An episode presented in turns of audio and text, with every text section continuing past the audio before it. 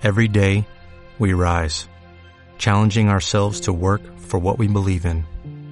At U.S. Border Patrol, protecting our borders is more than a job, it's a calling. Agents answer the call, working together to keep our country and communities safe. If you're ready for a new mission, join U.S. Border Patrol and go beyond.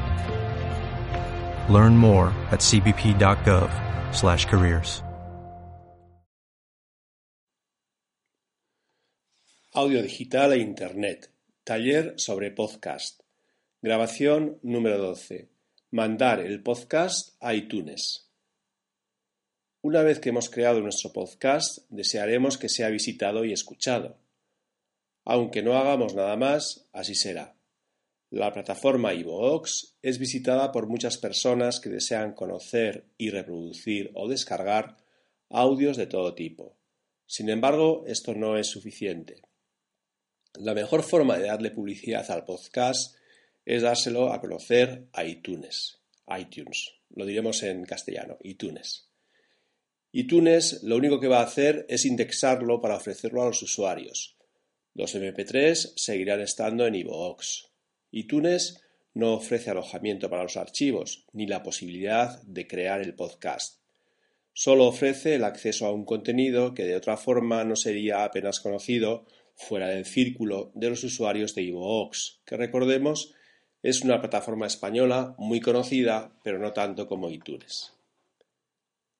Lo que tenemos que hacer es coger la URL del archivo .xml. Para ello entramos en iVoox como usuarios registrados. Una vez dentro, pulsamos sobre nuestro nombre y en el menú que se desplegará elegimos zona privada. Dentro de zona privada vamos a la pestaña Mi contenido. Allí veremos el podcast. Pulsamos sobre el icono del ojito para verlo. Una vez que se haya abierto, veremos la opción Compartir. La pulsamos y en la ventana emergente elegimos la pestaña Suscripción. Dentro de esta pestaña veremos tres opciones. La que nos interesa es la tercera, RSS. Seleccionamos la dirección URL y la copiamos. Ahora vamos a iTunes. Para poder notificar un podcast tendremos que ser usuarios registrados. En el caso de que no lo seamos, nos tendremos que dar de alta. Es gratuito, pero para poder hacerlo efectivo, para poder hacer efectivo el proceso de registro, hay que disponer de una tarjeta bancaria. Bien, entramos pues en iTunes como usuarios registrados y buscamos la opción Podcast, que suele estar situada en la barra superior a la izquierda. Nos aseguramos que estamos en el iTunes Store, también en la barra de navegación superior en el centro. Cuando estemos allí, en la barra lateral vertical derecha, veremos la opción Enviar podcast. Pulsamos allí y en la nueva pantalla veremos un cuadro para introducir nuestra URL. La pegamos y pulsamos en el botón Siguiente. Después seguimos las instrucciones que aparezcan en pantalla.